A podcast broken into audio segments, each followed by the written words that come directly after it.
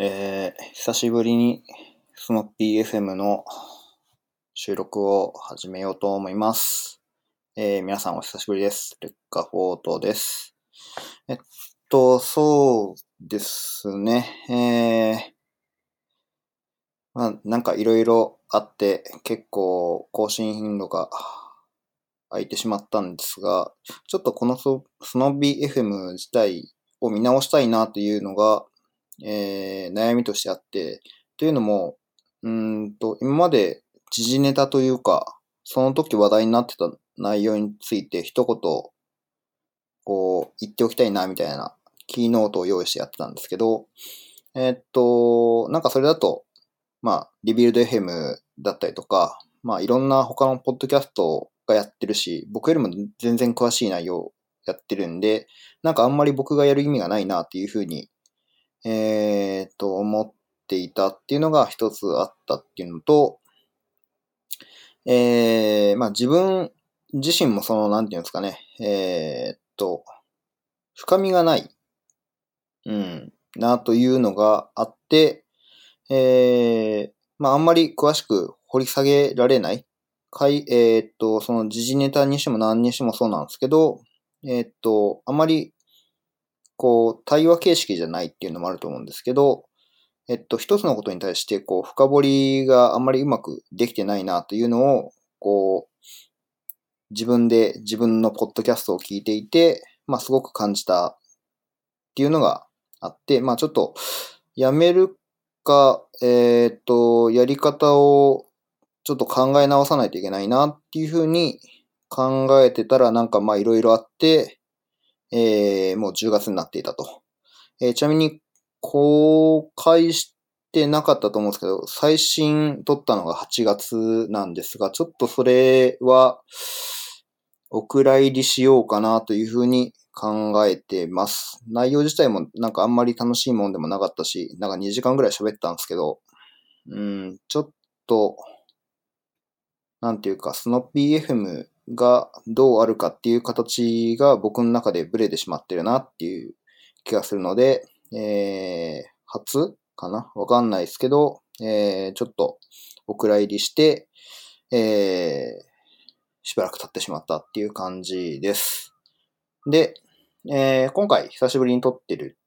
のは、なんでかっていうと、えーっと、まあ、最近ちょっと本をよく読んでるんですよ。今、インプットを増やしてるっていう感じではなくて、えっと、単純に今自分に足りてないのは何なのかなっていうのを考えたときに読んだ本が一冊と、個人的な趣味の話で、えーっと、読んでいた本が一冊。で、えーっと、まあ、それぞれになんていうか、こう、共通点っていうのがあったんで、まあ、面白いなというふうに感じて、まあ、多分、最終的にブログには書くと思うんですけど、えっと、まあ、その BFM の久しぶりのネタとしてはちょうどいい流度なのかなっていう感じで収録をしています。はい。で、えーっと、何読んだかって話なんですけど、あの、技術、技術評論者から出ている、えーエンジン、エンジニアの知的生産術っていうのを読みました。あと、えーこれは職場の人に勧められて、えーまあ、今の僕に足りてないよ。まあ、足りてないというか、あんまりできてないよ。で、この本が、まあ、いい、その、道しるべになるんじゃないみたいな感じで、えーっと、渡された本があって、まあ、それがユーザーストーリーマッピングってもう手元にはなくて返しちゃったんですけど、っていう本になります。で、趣味の本がもう一冊あって、えーっと、米沢ほのぶと古典部っていう本なんですけども、まあ、あの、古典部っていうのでで分かった方は、えーよく分かってらっしゃるって感じなんですが、えーいわゆる評価、アニメの評価を書いた米沢ほのぶさんの、えーっと、なんだろう、ファンブックみたいな感じなのかな？わかんないですけど、まあ今までどういうふうに評価が作られてきたのかっていうのと、えっ、と、短編が一つあるのかな？うん、一つあって、えー、あとはその対談形式のインタビューとか、えー、載せてある本なんですけど、まあそれを読んでいて、こうエンジニアの知的生産術とか、ユーザーストーリーマッピングと似たような箇所、あの、やっぱり同じような、そのデスクワークだからだと思うんですけど、作るっていう方法が結構似てるなというふうに感じたんで、えー、まあここまでこう、なんていうんですかね。まあ僕は小説書けないタイプの人間だと自分で思ってるんですけど、書けないっていうとあれだな。うーんと、書きたい、書くための技術がない人間だと思ってるんですけど、えっと、まあ実はそんなにエンジニアリングも、えエンジニアリングを潤滑にするための学習方法だったりとか、えっ、と、プロジェクトを円滑に回すための方法だったりとかっていうのは、そんなに変わらない。まあ、それぞれ最適な方法はあると思うんですけど、大枠では変わらないんだなっていうようなことを感じたんで、えー、ちょっとそれを紹介できればなと思ってます。紹介できればっていうか、まあ本読めって話なんですけど、多分本読んだ方が、えー、100%理解が早いんですが、まあエッセンスだけ、こう、出せればなと思ってます。はい。でですね、えっ、ー、と、エンジニアの知的生産術なんですけど、えっと、まずこの本を買った目的というか、読書の目的として、えー、っと、僕は本を読むのがあんまり早くないんですね。で、まあそれは、うちの、その、同僚、えー、と、まあ CTO なんですけど、CTO が貸してくれたユーザーストーリーマッピングも、あ、こんなの1日あれば終わるよって言われた内容に対して結構時間かけて読んじゃったっ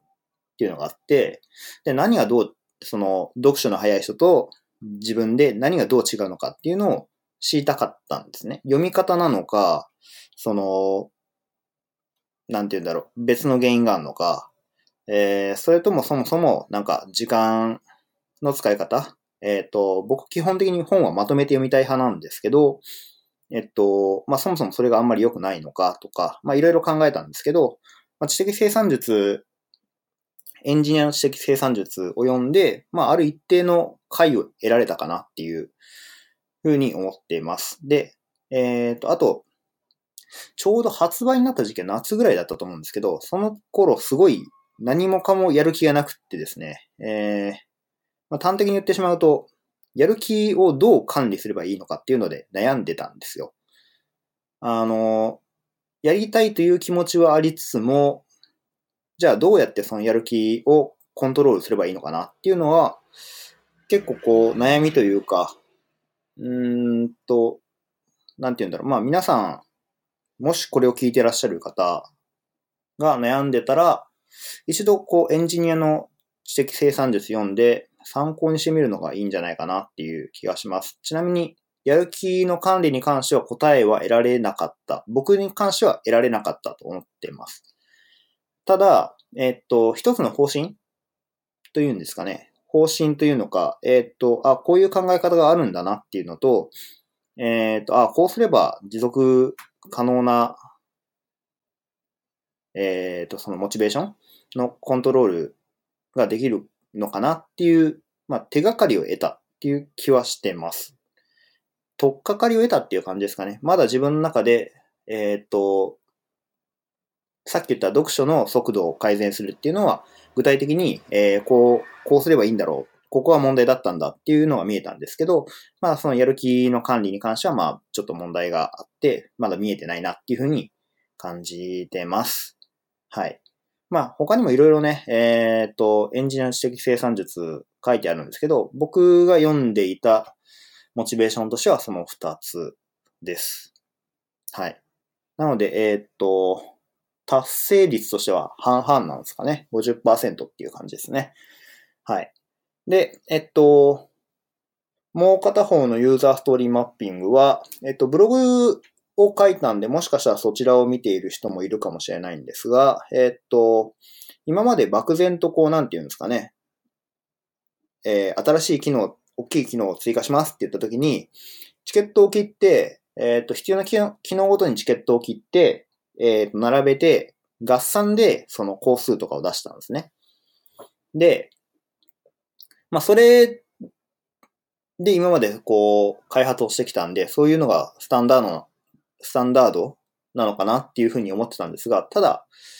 あんまりうまくそれが機能してるっていうふうに感じたことは一度もなくって、何かが間違ってるというか、うまく回ってないんだなっていうのは常々思ってたわけなんですけども、えー今回、その知的生産術の本読んで、あ、知的生産術じゃない、えーユーザーストーリーマッピングの本読んで、えっと、あ、なるほど、こういうことだったのかなっていうふうに、えっと、いや、プロジェクトの進め方に問題があった。えー、だからそもそも、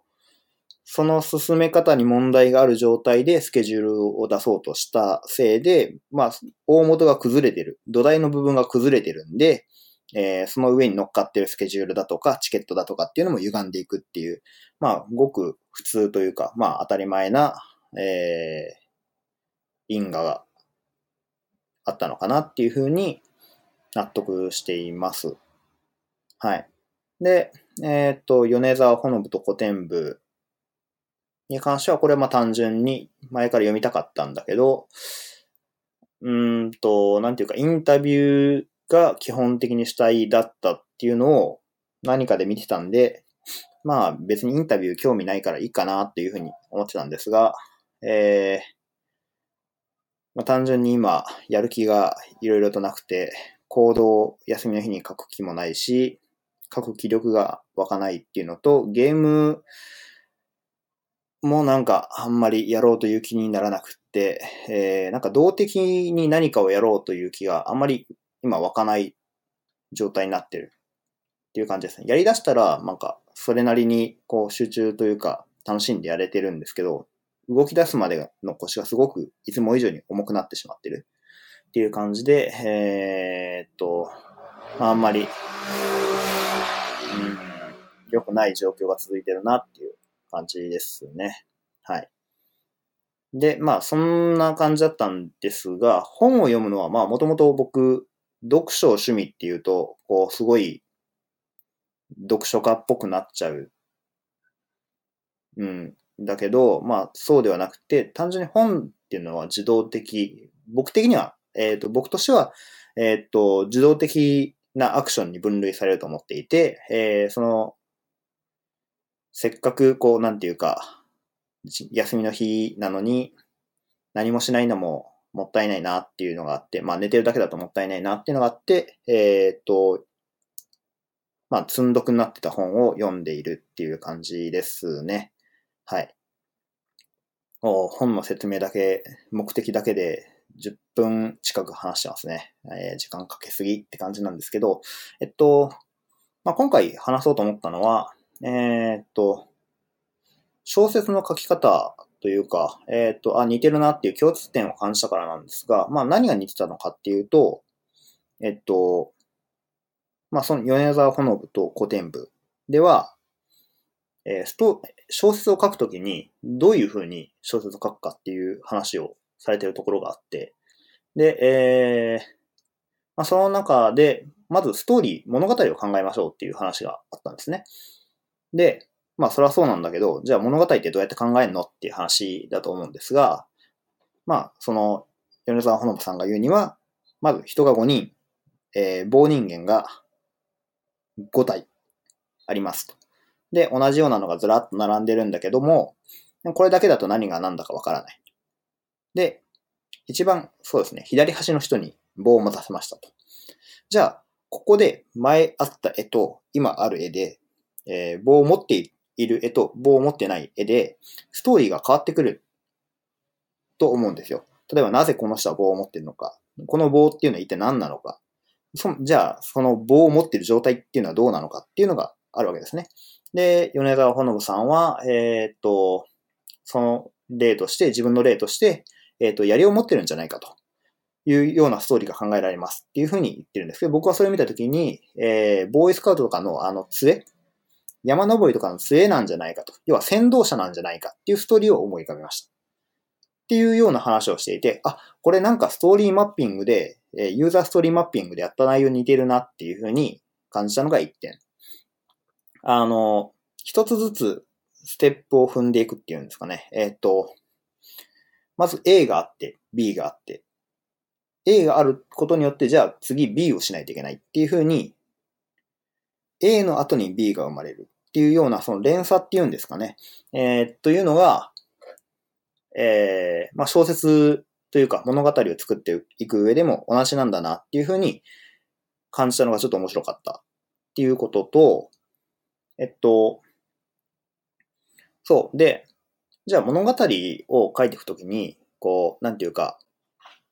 どこから書いてきますかっていうものがあると思うんですよ。えっ、と、皆さんされたかどうかわかんないんですけど、僕は、えー、もともと、なんて言うんですかね、えー、クリエイターというか、プログラマーになろうと思ったきっかけっていうのが、えー、っと、何者にもなれないで、ただ消えていくっていうのが、えー、なんとなく嫌だったっていうのがあるですね。で、何者にもなれないっていうのは、えー、っと、まあ、僕はそんなに、こう、うん、養子に自信があるわけでもないし、話術に自信があるわけでもないんで、まあ結婚できる結婚して子供を産めるっていうふうに自信が持ててたら、多分こんなことは考えなかったと思うんですけど、まあ僕にはその自信がなかった。うん。で、いわゆる一般的に普通のことができる人間ではない。と僕は思ってたので、えー、っと、じゃあ子供ができなかった場合、どうすんのかということを考えると、え、っと、ただじゃあ置いて死んでいくだけだなっていうふうにすごいネガティブに捉えたんですね。まあ今でもそれはまあ一緒なんですけど、えっと、何かを残したいっていうのがやっぱ根本としてあって、で、どうせ残すんだったら自分の好きなものだったり、自分の興味のある範囲、範疇で、えっ、と、残したいなっていうふうに考えていて、まあ、それが結果としてゲームを作るとか、えっと、まあ、プログラム、最終的にはプログラムを作って世の中を良くしていきたいっていう思いにつながってたりするんですけど、まあ、プログラムというか、えー、っと、なんだろう、作ったものによって世の中が良くなってほしいっていう感じですかね。うん。で、そのために残せるものっていうのはそんなに多くないと思っていて、えー、っと、教育なのか、環境なのか、えー、ビジネスなのかっていうぐらいかなというふうに思っていると。まあ、これは今僕が思っているですけど、えー、っと、まあそういうふうに考えていて、まあその、なんて言うんだろう、物語を組み立てていくときに、えー、まあ僕、よく脳内でこういう小説書いたら面白いんじゃないかなとか、こういう小説が欲しいなって思うことが、まあよくあるんですけども、まあそれはよく、そのなんていうか、本を読んでるとき、娯楽小説を読んでるときにこういう本、この本はなんでこうなってるんだろうっていうのを考えて、えー、結果として、えー、そのなんていうんですかね。えっと、なんというのか、こう、同人誌的な展開を考えてしまう。うん。要はこうあってほしいっていう内容を作る。あ、脳内で作ってしまう。っていうことがまあよくあって、で、その時に結構詳細から入って、えっ、ー、と、一つの思いつきから派生する。こういう風にしたらいいんじゃないかとか、こういう要素を取り入れて、それに対してそのストーリーを肉付けしていくのがいいんじゃないかっていう風に今まで考えたんですけど、まあ実際そうではないという風に、えー、本には書いてあって、えー、物事っていうのはシンプルなほどいいと。で、逆に詳細になってしまうっていうのは、え、っと、ストーリーがまだ組み立てられてないという話になっていて、あ、これなんかつい最近読んだエンジニアの知的生産術でもみたいな話があったなというふうに思って、えっと、まあ、何が似てるかっていうと、まず、今まで僕はインプットしたらアウトプットが出ると思ったんですけど、実際は多分間違っていて、えっと、インプットの、インプットするところまではいいんですけど、インプットした後、組み立てが入る、ビルドが入って、えー、その後アウトプットになると思うんですね。で、インプットの量が多ければ多いほど、ビルドする、えっ、ー、と、も、組み立てれる構成というか、パターンが多くなるんで、最終的にアウトプットの、え質も良くなっていくっていうふうに思ってるんですけど、あ、本読んでそう感じたんですけど、えっと、そうなんて言うんだろう、小説でも同じなのかなと思っていて、えー、その例えば、なんだろう、英語とか皆さん勉強されてる方いらっしゃると思うんですけど、すごい短文の I bought a notebook とかは多分翻訳できると思うんですよ。自分の中で、あ、本を買ノートブックを買ったのねっていうふうに思うと思うんですけど、じゃあそれがある一定の長さのセンテンスになった時に、文章になった時に、翻訳できる自信があるかっていうと多分ないと思うんですよね。あの、英語が苦手な人、僕と同じように英語が苦手な人はある程度長い文章を読むのが苦手だっていうふうに思うと思うんですけど、えっ、ー、と、それってなんでなのかっていうと、インプットとして単語っていうインプットはできてるんだけど、フレーズっていうインプットが、えー、組み立てるパターンに入ってない。だから、最終的にアウトプットが、えっ、ー、と、貧相なものになってしまう。っていうことなのかなというふうに、その知的生産術を読んだ時に思ったのと、えっ、と、小説を書くときにも、まあ、同じような話なんじゃないかなと。だ本を、いろんな僕、娯楽小説を読むんですけど、まあ、いわゆるライトノベルだったりとか、それ以外の普通の、普通のっていうのも変だな。えっ、と、小説読むんですけど、まあ、読んでる数はね、そんなに少なくないとは思うんですよ。えっ、ー、と、書く人間としては圧倒的に足りないと思うんですけど、えっと、一般的に本を読むって言った時の年間の冊数としてはそんなに低くないと思っていて、えっと、まあ、高くあるわけではないんで、えー、高くはないんですけど、まあ、低くもないかなというふうに考えていて、えー、じゃあ、そんなに、えー、悪くないのになんで書けないんだろうなっていうのを昔考えたことがあった。で、それは多分僕に文才がないんだろうっていうのと、えー、小説の組み立て方が分かってないんだろうっていうふうに、えー、その時結論付けたんですけど、まあ確かに、えー、小説の書き方が分かってないっていうのは一つあると思います。ただ、それだけじゃないなというふうには思っていて、で、それが何なのかって言ったときに、えー、っと、まあ、やっぱ、そう、なんていうんですかね、さっき言ったフレーズが分かってないとか、えー、っと、全体の構成が決まった後に肉をつけないといけないのに、先に肉をつけちゃったせいで全体の構成が見通せなくなってしまったりとかっていう風になって、あ、これってプロジェクトと一緒だな、プロジェクトの進め方で良くない時のパターンと一緒だなっていう風に気づいたっていう。それがまあ、なんていうかこう、線と線、あ、点と点が繋がった時の面白さっていうんですかね。えー、ドットコネクトとかって言われてますけど、えっと、まあそういう、そのなんて言うんだろう、別の手法で語られていることが全く違う。ただし、えっ、ー、と、似たような、その創作っていう意味では似たジャンルの中の、えっ、ー、と、手法と似ているっていうのが面白く感じたっていうのがあって、おこれ面白いじゃんっていうふうに感じたっていうことですね。はい。面白いと感じました。で、そうしてくると、なんかこう、小説が書けそうな気がしたりとか、えー、っと、今までその書いてあった、なんて言うんだろう。あ最近読んだ、うどう録っていう NHK の元アナウンサーの有働さん、有働キャスターが書いた本があるんですけど、それを読んだ時もなんていうかこう、ああ、そうか、文章ってそこまで深く考えなくても書けるんじゃないかなっていうふうに感じたっていう、まあただそれだけなんですけど、えっと、まあ、なんていうか、こう、書き出すための準備は少なくとも整った、整ったっていうか、うーんと、得られたのかなというふうに感じました。うん。そうですね。ちょっと小説は多分僕は書かないと思うんですけど、えっと、英語に関してはこれを応用してみようかなと思っていて、えー、というのは、えー、っと、まあ、今、英単語をいろいろ勉強というか、まあ、分かってない英単語がいっぱいあるんで、その語彙を増やそうとして、英単語の本を買ったりとかしてるんですけど、買って読んだりとかしてるんですけど、まあやっぱそれだけだと、こう、どう使えばいいのかがわからない。特に at とか to とか for とかってどう使えばいいのかっていうのがわからないっていうのが結構あって、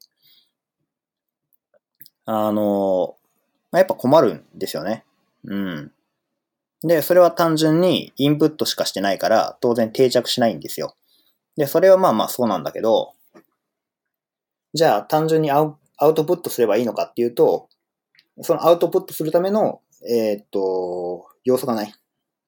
えっと、アウトプットするのも単純に声を出して読むっていうのも一つだと思うんですけど、教科書をただなぞるだけだと考えないんで、それはアウトプットではないと僕は思っていて、えっと、その、その手法でアウトプットを続けるにはすごい効率が悪いやり方だと思うんですよ。なので、えー、っと、まあ、ちょっとそれはやりたくないなというのがあって、えー、以前ですね、本を買ったんですけども、えー、初めて英語で日記を書いてみるっていう本があって、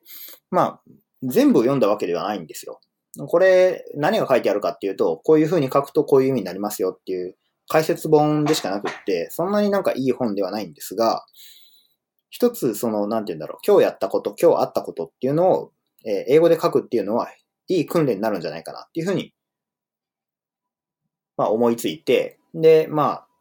なんて言うんだろう、今日からかな？うん、ちょっとや、試しにやってみようかなと思うんですけど、毎日はちょっと厳しいかなっていう気がしてるんで、まあ週に、えー、3回？うん。何かしらブログか手帳か何かにえー、その英語で今日あったことを綴るようにしたいなっていうふうに思ってます。で、そのためには当然、えっ、と、まあ、インプット必要ですね。インプットは単語だ、単語とフレーズと、まあ、いろいろあると思うんですけど、まあ、それは揃ってるという前提で、えー、じゃあ次にやることは何なのかっていうと、ビルドの組み立ての部分なんですよね。で、組み立てが僕にとってはブログで書くということかなというふうに考えていて、ブログっていうか、えっ、ー、と、ブログとか手帳とかに書き出すことだと思っていて、で、それを踏まえた上で、えっ、と、さらに、最終的に、えっ、と、喋れるようになる。喋れるようになったりとか、えっ、と、自分で、えっ、と、考えたこと、起こったことの説明を、え日本語を英語に訳した時のストレートな翻訳をするんじゃなくって、えー、なんていうか、I made a bookshelf みたいな感じの、こう、考えずに言える。暗記してるわけでもなくって、えっと、今日本語で説明してるような感覚で、英語が喋れるようになるっていう最終的なアウトプットを目指してるっていう感じです。で、それが終わったら、えっと、もうちょっと量の長いセンテンス、えー、をやっていこうかな、というふうに考えてます。はい。で、まあ、最近っていうわけではないんですけど、えっ、ー、と、ミディアムっていうブログに登録をしていて、で、えっと、なんて言うんだろうな。週に1回だと思うんですけど、えー、週1でその、今週起こったことみたいな、そのダイジェストがメールで送られてくるんですよ。で、まあ気になったやつ、まあ日本語のタイトルとかもちょっと混ざったりとかしてるんですけど、基本的にミディアムっていうのは、えっ、と、日本よりも海外の方が活発なんで、タイトルが結構英語なんですよね。なんで、えっ、と、その英語のタイトルをどういうことなのかっていうのを見て、興味あるやつはちょっと覗い、さらっと見てみる。まあ冒頭だけでもうこう、時間使っちゃうんで、あんまり、こう、時間使って読めてないんで、全文読んだとかっていうのはあんまりないんですけど、目を通す、軽く目を通しただけでも、まあ少し、えー、役に立ってるのかなっていう。ので、少しずつこう、改善していこうかなっていう感じで、最近いろいろ試したりとかしてます。はい。なんか、随分、離れてるね。うん。なんか派生の方に行っちゃったけど、えっと、言いたかったとこととしては、えっ、と、エンジニアの知的生産術で書かれている内容っていうのは、まあ、一つの方法というか、一つの手法だったり、概念だったり、あうん、そういう意味で言うと概念なのかな概念が多分一番近いと思うんですけど、概念なんで応用が効くなっていうふうに感じたのが一つ。で、えっと、ユーザーストーリーマッピングにしてもそうですけど、結局やってることは全部一緒なんだなっていうことが言いたい。うん。だから、何かをしようとしたときに、まず必要なのはインプット。ただ、即座にアウトプットができるわけではなくて、えー、その前にビルドを挟んで、自分の中の、えー、っと、設計図というか、えー、パターンを、パターンナーというか、パターンを作らないといけない。で、その上で、えなおかつ、アウトプットをしていく。っていうのを一つのサイクルとして、えっと、回していくと、効率の良い学習ができるんじゃないかなと。で、それは別にエンジニアとか、えデザイナーとか、それ以外の職種だったりとか、えー、っていうのは関係ないのかなっていう。まあ、実際に物理的に手を動かさないとできないものっていうのはまた別だと、別かもしれないんですけど、基本的にはやっぱインプット、その後のインプットしたらビルドして、ビルドしたらアウトプットするっていうのが一つのサイクルなのかなっていうふうに今思ってて、で、まあそれを回していく準備をいろいろとしてるっていう感じです。はい。なんか現状報告になってしまってますね。えー、うん。そう、あの、スノッピー FM が止まってしまう一番の理由が多分ここだと思うんですけど、僕喋るのがめちゃくちゃ下手で、えっと、会話、誰かと会話する分には問題ないとは言わないけど、えっと、まだ喋、えっと、喋ることはできる。うん。だけど、そう、することができる。何々をすることができるっていうのと、何々ができる、えっ、と、何々するっていうのは全然別だと思っていて、例えば小説読む、えー、小説を、あ文章を書くことはできるけど小説を書くことはできないとか、まあそういう、なんて言うんだろうな、流動の問題が多分あって、えっ、ー、と、僕は喋るのがすごい苦手だなっていうのを、えー、今回、今回というか、まあその BFM で喋ることで改めて思った。うん。だから、えっと、なんか、やっていき FM の方だったかな？が、えっと、ブログに書くよりも絶対、ポッドキャストで喋る方が楽でしょっていうようなことを言ってらしたと思うんですけど、僕は逆で、まあこれ多分一人だからっていうのもあると思うんですよ。一人で延々喋ってるってすごい難しいなと思ってて。で、えっと、まあそれで言うと、一人でやるだけだったら、ブログの方が簡単。うん。なんか、こう、引用を持ってきて、こういうのがあったからっていうのとか、えー、っと、文章を書いてるうちに、あ、ここじゃこう構成しようとかっていうのができるんで、比較的簡単にできるんじゃないかなっていうふうに思ってます。はい。うん。なんかね、一人でやるんだったらブログでいいかなというふうに最近感じてますね。うん。はい。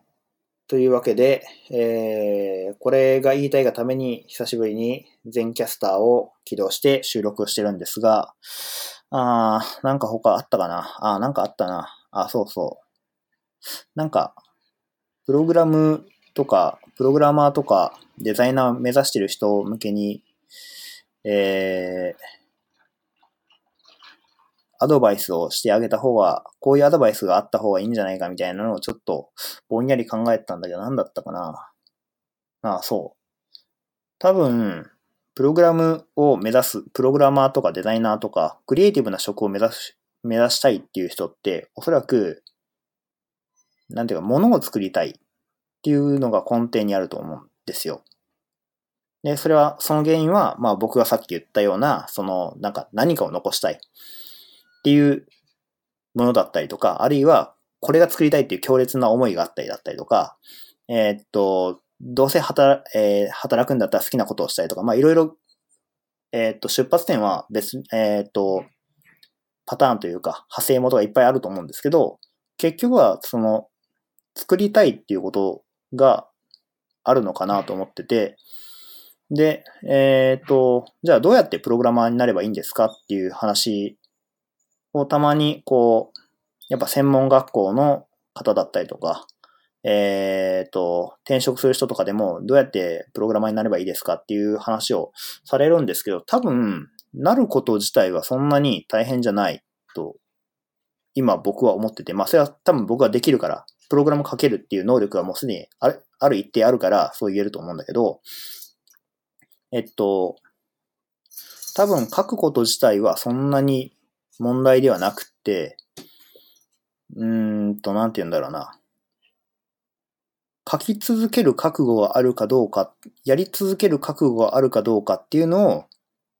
最初に考えた方がいいのかなっていうふうに思ってます。っていうのは、えー、っと、これ多分、一周から始めようとか、ユーザーストーリーマッピング読んだ影響だと思うんですが、その、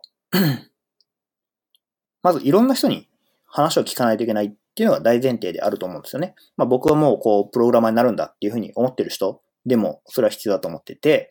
えっと、プログラマーになるって言った時に、じゃあ実際にプログラムでご飯を食べてる人。で、それに対してポジティブな意見を持ってる人とネガティブな意見を持ってる人に話を聞いた方がいい。で、それによって、その結果、えっ、ー、と、プログラマーになるのをやめたとか、えっ、ー、と、プログラマーになることを決心したっていうのは別にどっちでもよくって、とりあえず両方の極端な意見を聞いた方が僕はいいと思う。それは文字じゃなくて実際にあって、その温度感とかっていうのをちゃんと感じながら、えー、っと、聞いた方がいいのかなっていう気がしていて、で、そのためには勉強会とかだとちょっとその、ポジショントーク的になってしまう。どうしてもその主催として、えー、っと、主催の意向を受けてしまうから、えー、まあ、懇親会とかでちょっと捕まえ、誰か気になった人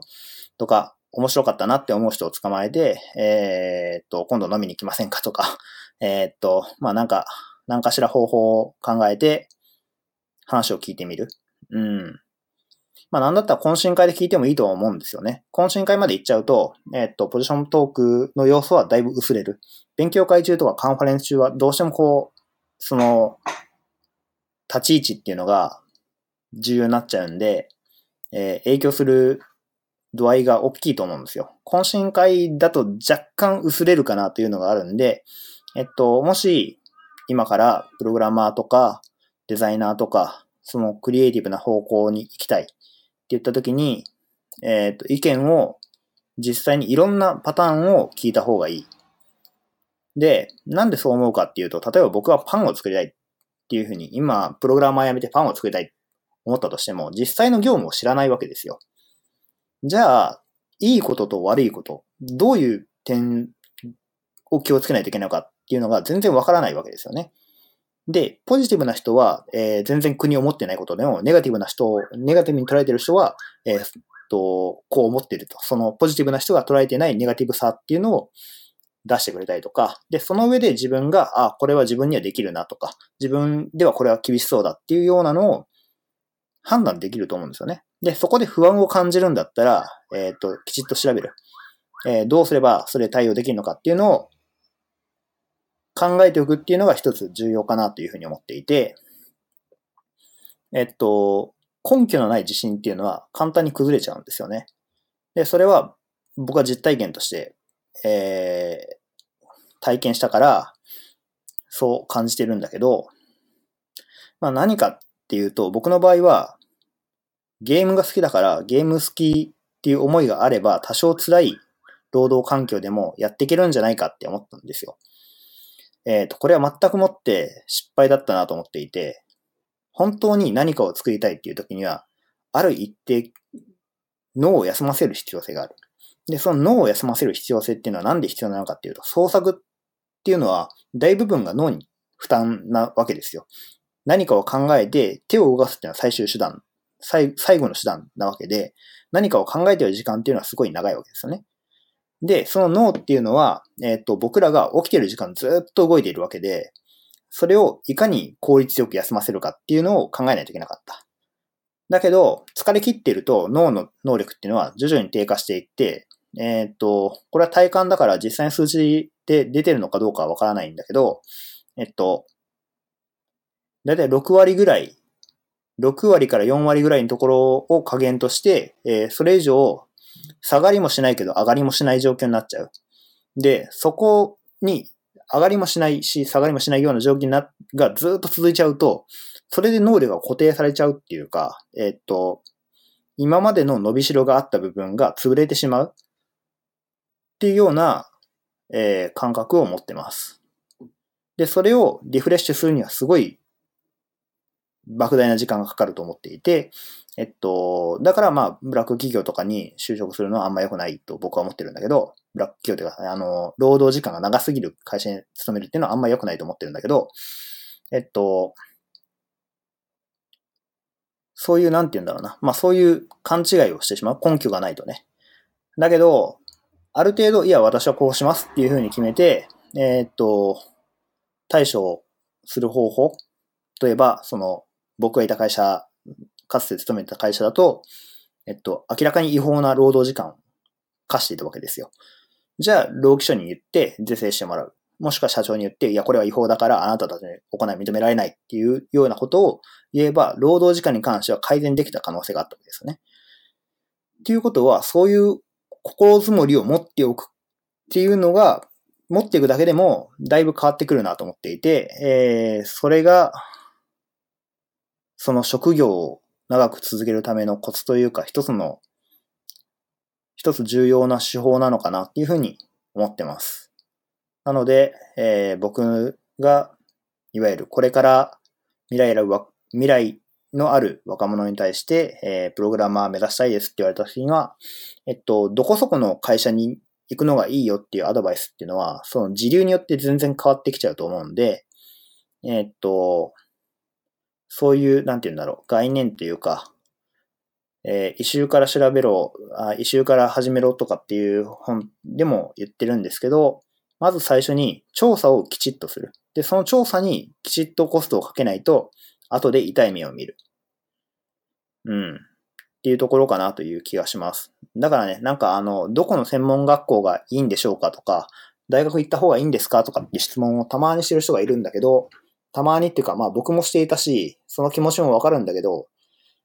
あの、それはあんまり意味がない問いで、それよりは、実際になった人の話を聞いて、えっ、ー、と、どういうカリキュラムがあるところを選択すればいいのかっていう話だったりとか、えっ、ー、と、そもそも業界に入った時にどういうことをしないといけないのかっていうのをあらかじめ調査するっていうのが重要かなというふうに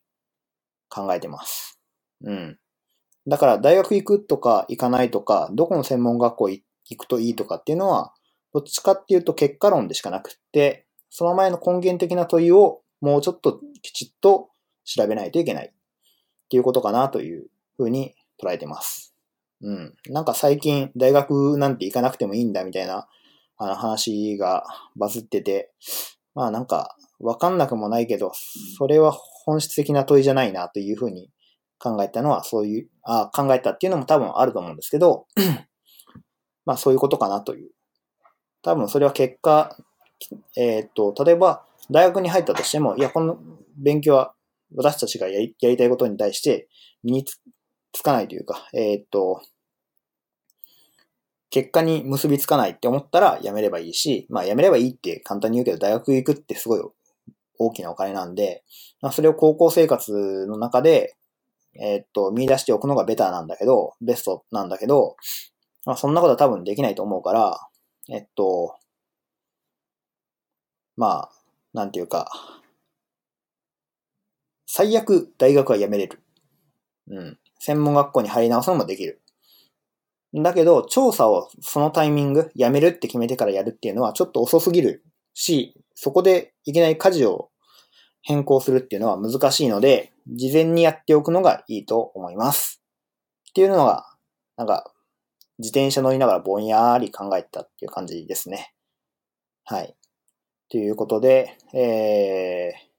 第何回だろうちょっと覚えてないんですけど、その BFM を終わりたいと思います。あ、そう。で、今回アフターショーをするつもりはないです。っていうのは、アフターショーがあんまり意味がないっていうふうに思っていたっていうのと、なんか、アフターショー、ね、